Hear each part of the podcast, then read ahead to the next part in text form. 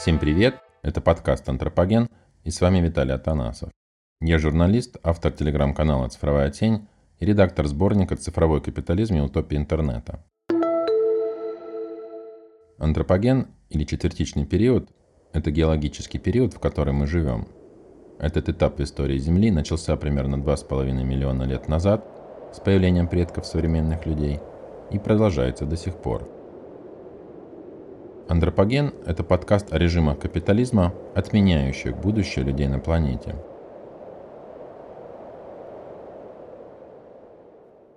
В этом эпизоде речь пойдет о том, почему интернет становится все более милитаризированным, как глобальное торжество капитализма породило кибервойну и как логика кибервойны связана с неолиберализмом.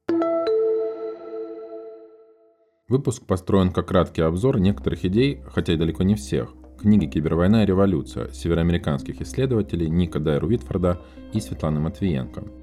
Их совместная работа вышла в издательстве Университета Миннесоты весной 2019 года. Одно из ключевых положений книги состоит в том, что кибервойна – это не ошибка в логике глобального капитализма, а ключевая черта его хаотичного бессознательного. А главные причины милитаризации интернета – это классовые конфликты, геополитическая динамика и агрессивный капитализм. Авторы книги рассматривают кибервойну из теоретической перспективы, отсылающей к наследию Маркса и Лакана. С одной стороны, они уделяют внимание политэкономическому измерению в форме классовых противоречий в глобальном высокотехнологичном капитализме. С другой касаются психоаналитического аспекта, как поля, на котором эти противоречия заряжаются фантазиями и воображаемым, производят аффекты и капитализируются страхами и симптомами пользователей. В нашей интерпретации становление кибервойны – это проявление бессознательного капитализма, пишут Дайер Уитфорд и Матвиенко. Кибервойна – это симптом ключевых особенностей мирового рынка, не признанных в неолиберальном дискурсе глобализации, разрушительной агрессии и подрывной силы, свойственных порядку, основанному на всеобщей приватизации и автоматизированной конкуренции – Генеалогия кибервойны. Авторы дают предпочтение термину «кибервойна», а не близким синонимам «информационная война» или «сетевая война». Понятие кибервойны подчеркивает акцент на использовании военных цифровых технологий и одновременно содержит исторические отсылки ко Второй мировой и холодной войнам, когда возникла и активно использовалась кибернетика. Таким образом, понятие кибервойны фиксирует новые уровни развития сетей и автоматизации, характеризуя многообразие общественных отношений, включая ведение войны в 21 веке. Неолиберализм не только признает, но и с энтузиазмом поддерживает конкуренцию и всячески подчеркивает связь с креативным разрушением и подрывными инновациями, призванными создавать богатство и процветание. Его главный месседж состоит в том, что невидимая рука рынка способствует более оптимальному распределению ресурсов – что этот дискурс старается не замечать, так это возможности того, что система, в которой все больше не человеческих, а human элементов и логики, наполненная противоречиями и конфликтами, в один прекрасный день может взорваться, вызывая совсем не креативные разрушения и вполне реальные ужасы войны. Однако частота и интенсивность проявления кибервойны демонстрируют, что господство рынка не гарантирует мира или того, что катастрофу глобального конфликта удастся избежать. С одной стороны, Кибервойна покрыта завесой секретности. С другой, ее повсеместные вторжения проявляют разрушительные тенденции мирового рынка. Кибервойна может быть симптомом новой эры капиталистической войны, скрытого, но все более развивающегося конфликта между различными центрами власти, а также террористическими движениями по всему миру. В американском политическом дискурсе термин «кибервойна» впервые появился в 1993 году в докладе Rand Corporation, аналитического центра ВВС США. Доклад назывался «Кибервойна грядет» и был посвящен молниеносной победе американских войск над Ираком в войне в Персидском заливе. Чтобы подчеркнуть важность коммуникации для сбора данных для военных операций и последующего разгрома врага, авторы доклада также анализировали различные периоды военной истории, включая действия монгольской конницы и нацистский блицкрик. Все эти примеры служили для далеко идущих выводов о драматических последствиях информационной революции.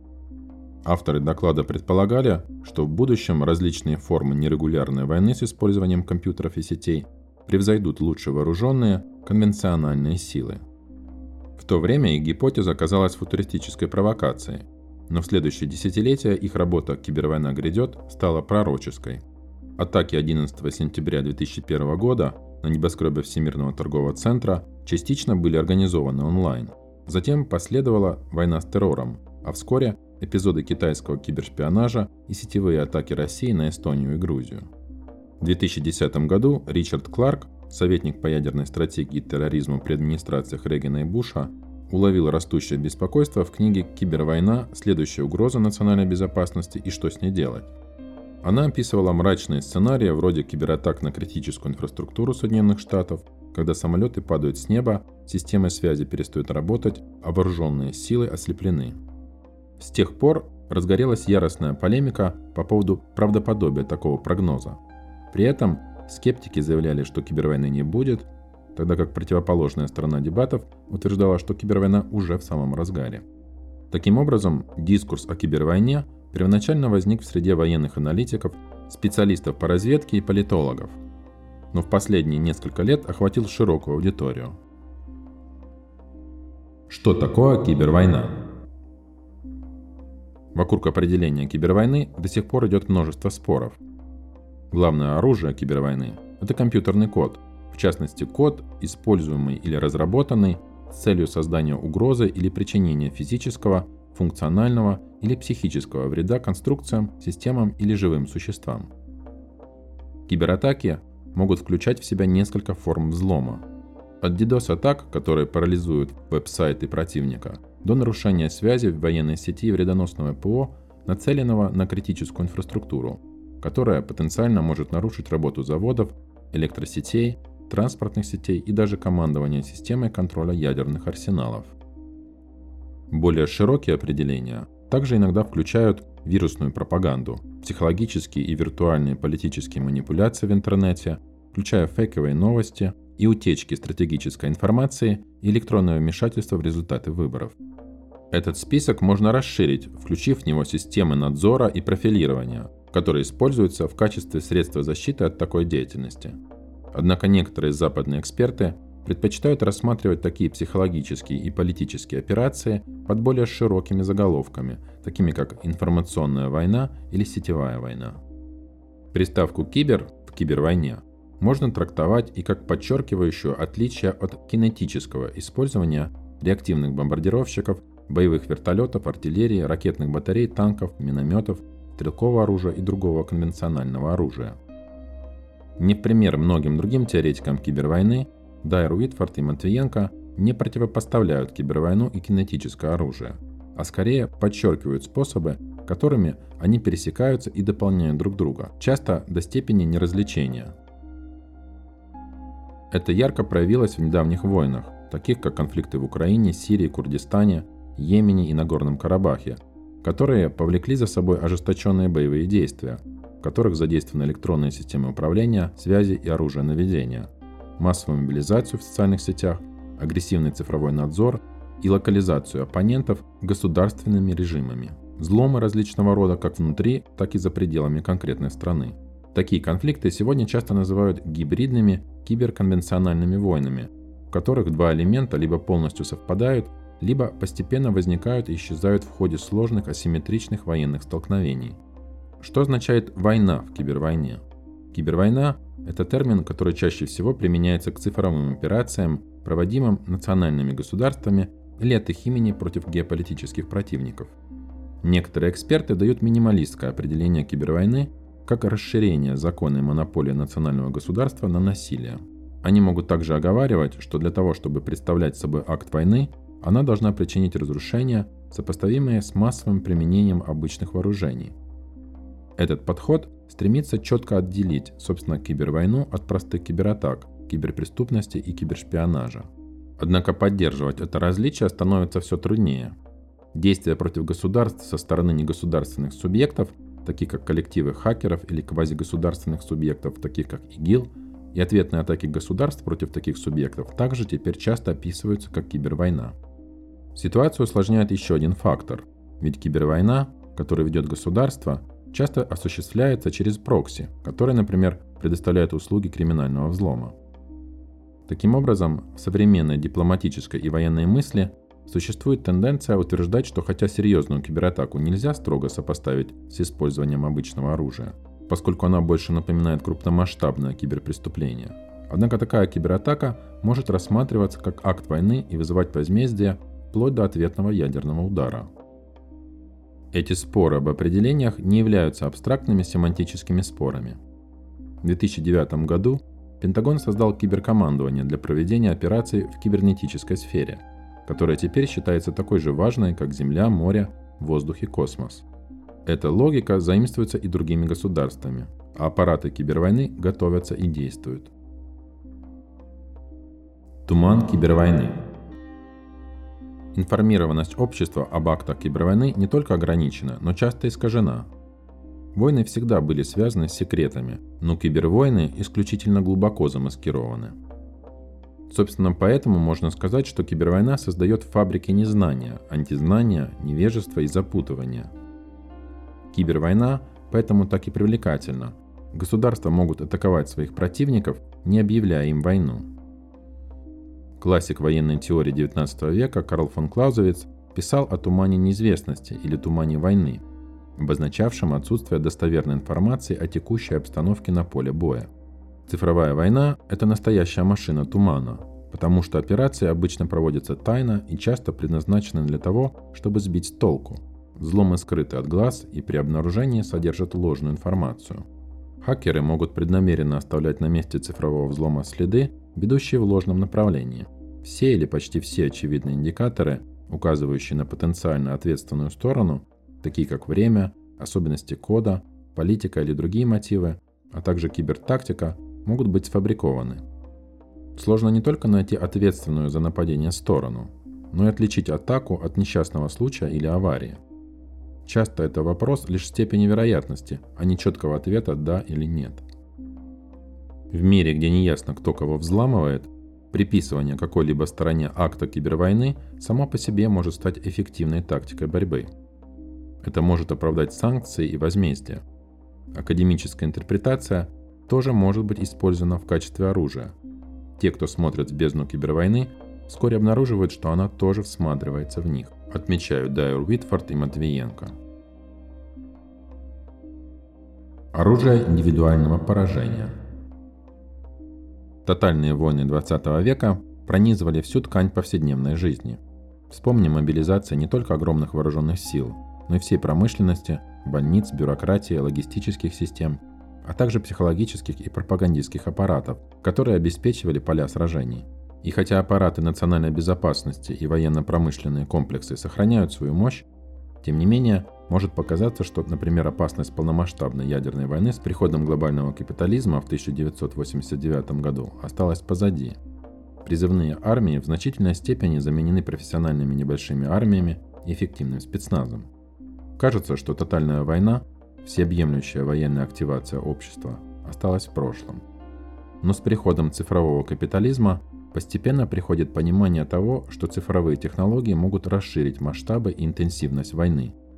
Дайер Уитфорд и Матвиенко описывают, как именно это может работать. Деятельность людей в цифровых сетях создает набор цифровых идентификаторов, которые дополняют, накладываются друг на друга, взаимопроникают и в некоторых контекстах заменяют множество социальных кодов и индикаторов, из которых состоит телесная индивидуальность.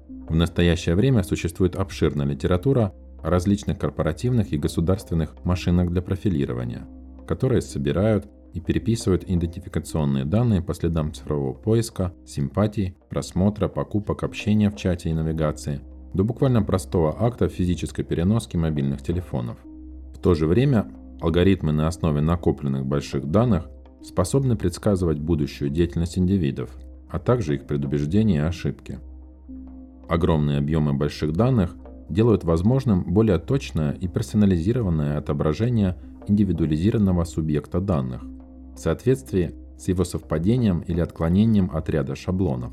Авторы книги прослеживают развитие этой идеи через три разных регистра – разведка поля боя, надзор за гражданами и цифровая пропаганда, уделяя особое внимание примерам из Соединенных Штатов. Они напоминают, что истоки профилирования данных лежат в разведывательных операциях, в которых использовалась теория мозаики, идея о том, что можно объединить отдельные кусочки информации вместе, чтобы предсказать вероятные намерения или действия противника. Большие данные могут порождать индивидуализацию войны, и эта идея играет все более важную роль в доктрине кибервойны. В 2014 году Чарльз Денлоп, генерал-майор США в отставке, предположил, что взгляд на кибервойну как серию апокалиптических атак на инфраструктуру может быть менее продуктивным, чем гиперперсонализация войны на основе профилей данных. Возможность, которая особенно взволновала его, заключалась в том, чтобы нацелиться на конкретные персонали среди сил противника. В первую очередь на руководящие кадры, но также и на критически важных технических специалистов и экспертов. Эта тактика использовалась в войне дронов как для сбора информации, так и для атак с неба над Афганистаном, Ираком, Пакистаном, Йеменом и Сомали. Другие американские военные исследователи тоже продвигают эту новую парадигму войны – отличную от массовых, деперсонализированных военных операций прошлого. Эта парадигма позволяет систематически дезагрегировать угрозы до самого низкого возможного уровня, часто индивидуального комбатанта на поле боя. Управляемая ракета, выпущенная с дрона, может быть доставлена к цели на основе цифровых метаданных, данных о том, где вы находитесь, откуда вы отправили текстовое сообщение и куда это сообщение было отправлено – данных, которые определяют даже тип устройства, которое вы использовали для его отправки. Это, пожалуй, самая яркая демонстрация рокового пересечения между субъектом данных и материальным телом. Цифровой надзор как часть кибервойны. Дайер Уитфорд и Матвиенко считают важной частью кибервойны цифровой надзор и наблюдение правительства за собственным населением. С этой точки зрения Эдвард Сноуден показал кибервойну как проект огромного, почти фантастического масштаба. Как заметил один журналист, это звучало как выдумка какого-то невменяемого человека в шапочке из фольги, но это было правдой. Граждане США обнаружили, что служба безопасности их правительства отслеживала адреса, места, время и схемы их онлайн-общения на персональных устройствах и в социальных сетях, продаваемых им как часть их повседневной жизни, дружбы и работы – может показаться тенденциозным рассматривать наблюдение за собственным населением как неотъемлемую часть кибервойны. Ведь программы Агентства национальной безопасности, раскрытые Сноуденом, также включали в себя как основной компонент наблюдение и проникновение в компьютеры по всему миру. Но еще важнее то, что происхождение призм, тайт и других крупных программ США по цифровому надзору – это продолжение войны с террором, обусловленное опасением, что странствующие войны джихада проникнут или возникнут внутри страны. Именно страх сетевой мобилизации собственного населения иностранными, внешними или чуждыми силами, страх государства перед тем, что его граждане могут стать объектами интереса для других держав, является характерной чертой кибервойны. Именно это опасение через три года после разоблачения Сноудена возникнет в Северной Америке в результате российского взлома президентских выборов 2016 года. Напомню, что скандал начался во время выборов с утечки электронных писем членов избирательного штаба Хиллари Клинтон и Демократического национального комитета. Сегодня общепризнано, хотя и не повсеместно, что это дело рук двух хакерских групп, связанных с российскими спецслужбами. Они стремились навредить кампании Демократической партии и помочь в избрании Дональда Трампа. Проблема была усугублена еще и тем, что РФ также пыталась повлиять на выборы, создавая контент в социальных сетях, таких как Facebook и Twitter. Эти утверждения, к которым владельцы онлайн-платформ сначала относились недоверчиво, впоследствии были подтверждены. Выяснилось, что за этим стояло агентство интернет-исследований, петербургская компания, известная своими операциями по оказанию влияния в интернете в интересах правительства России, как внутри страны, так и в Украине и на Ближнем Востоке. В очередной раз население США обнаружило, что социальные сети и мобильные телефоны Технологии, которые они привыкли рассматривать как, в общем-то, интимные продолжения личности, оказались порталами для государства. Однако теперь злоумышленникам было не их собственное правительство, а иностранная держава. Возмущением по поводу этого нарушения принципов либеральной демократии, безусловно, свидетельствует о наивности и лукавстве. Госбезопасность США известна своим активным вмешательством в выборы за границей, но этот скандал вызвал серьезные вопросы о цифровых медиа. Вычислительная пропаганда. Не только хроническая небезопасность электронной почты позволила взломать Демократический национальный комитет, но именно новостные ленты и пузыри фильтров, сообщения и ретвиты социальных сетей позволили включить результаты такого взлома в более широкую пропагандистскую кампанию. В этом смысле пользователи таких платформ, как Facebook и Twitter, зависящих от пользовательского контента, оказываются не только пассивными жертвами дезинформации, но и ее пособниками, полезными идиотами, которые сами не понимают, что делают. Скандал, кроме прочего, породил новую концепцию – концепцию вычислительной пропаганды, касающуюся организованных государством кампании цифрового убеждения против политических противников. И неудивительно, что исследователи этой темы обнаружили, что печальные события, вызвавшие шок в самом сердце империи, были обычным явлением в других частях планеты. Речь о пропагандистских оркестрируемых кампаниях в социальных сетях с применением троллей и ботов – их роль могут выполнять как госслужащие, в том числе военные спецслужбы, частные подрядчики или патриотические добровольцы, которые очень часто работают с автоматизированными алгоритмическими программными агентами, способными к распространению сообщений и элементарному онлайн-общению. Такие компании могут касаться разных вопросов. Продвижения какой-либо точки зрения, отрицания, критики, оскорбления и угроз тем, кто придерживается противоположной позиции – или отвлечение внимания от конкретных вопросов или бомбардировка спамом. Участники таких компаний часто действуют под псевдонимами и часто создают обманчивый и провокационный контент, особенно фейковые новости, сопровождаемые подделанными фотографиями и видео. Компании могут иметь широкий или узкий таргетинг. Попытки троллинга часто носят индивидуальный характер и преследуют конкретных политических деятелей, журналистов или блогеров. Подобно тому, как пропаганда может иметь прямое отношение к войне, а может и не иметь, точно так же вычислительная пропаганда не обязательно имеет прямую связь с военными действиями. Большая часть такой деятельности направлена как раз на контроль собственного населения, где она идет рука об руку с массовым надзором. Как показали выборы в США, существует также большое сходство между цифровыми кампаниями политических партий и вычислительной пропагандой, спонсируемой государством – в то же время вычислительные пропагандистские кампании могут быть частью военной активности, когда они проводятся в поддержку обычных военных операций или в сочетании с другими подрывными кибератаками. Или, возможно, в попытке избрать политиков, чья военная и внешняя политика может быть благоприятной для злоумышленника или просто послужит для раздражения и деморализации оппонентов.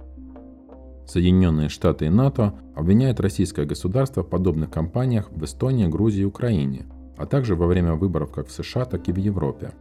Сами Соединенные Штаты тоже участвуют в кампаниях вычислительной пропаганды, чтобы влиять на общественное мнение Ближнего Востока. Тогда как официальные лица РФ рассматривают поддержку Государственным департаментом США цветных революций в Восточной и Центральной Европе как форму информационной войны. Нечеловеческий взгляд кибервойны. Тактика гиперперсонализации устраняет врагов государства. Всеобщий надзор отслеживает тех, кто находится под подозрением, а вычислительная пропаганда мобилизует сторонников внутри страны и за рубежом. Все это составляющие кибервойны. Разведка поля боя, системы наблюдения и пропагандистские кампании – традиционные для войны проявления интереса к населению – которое она активирует в своих интересах или атакует. Новым в кибервойне является то, что масштабы ее операций расширены благодаря сетям, охватывающим всю планету. Новым является также крайне высокая точность, с которой такие операции могут быть нацелены.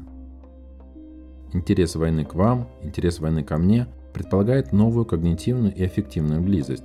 Близость, достигаемую посредством технологических систем, которые стали, как писал Маклюэн, продолжением нашей нервной системы, которой мы поручили поддерживать социальные связи, воспоминания и коллективное знание. Как ни парадоксально, эта персонализация войны зависит от автоматизированного аппарата совершенно безличного масштаба и скорости. Он основан на алгоритмически обрабатываемых больших данных, с помощью которых нацеливаются дроны, составляются списки особо пристального надзора и на основании которых ботам социальных сетей назначают их миссии – Кибервойна пока не так бесчеловечна, как другие формы войны с точки зрения числа убитых и раненых. Но она в беспрецедентной степени является нечеловеческой войной, управляемой вредоносными программами, бот-сетями, чат-ботами, настройками пузырей, алгоритмических фильтров, массовым надзором, сканированием больших данных и автоматизированными боевыми дронами. Таким образом, кибервойну можно рассматривать как проявление тенденции капитала к автоматизации и расширению постоянного капитала. Так что люди занимают все более промежуточные и маргинальные позиции как в производственных системах, так и в системах разрушения. Эти перемены, как предполагают Дару Уитфорд и Матвиенко, глубоко изменят не только вооруженные силы, но и идеологические отношения государств со своими подданными. Спасибо за внимание и до новых встреч!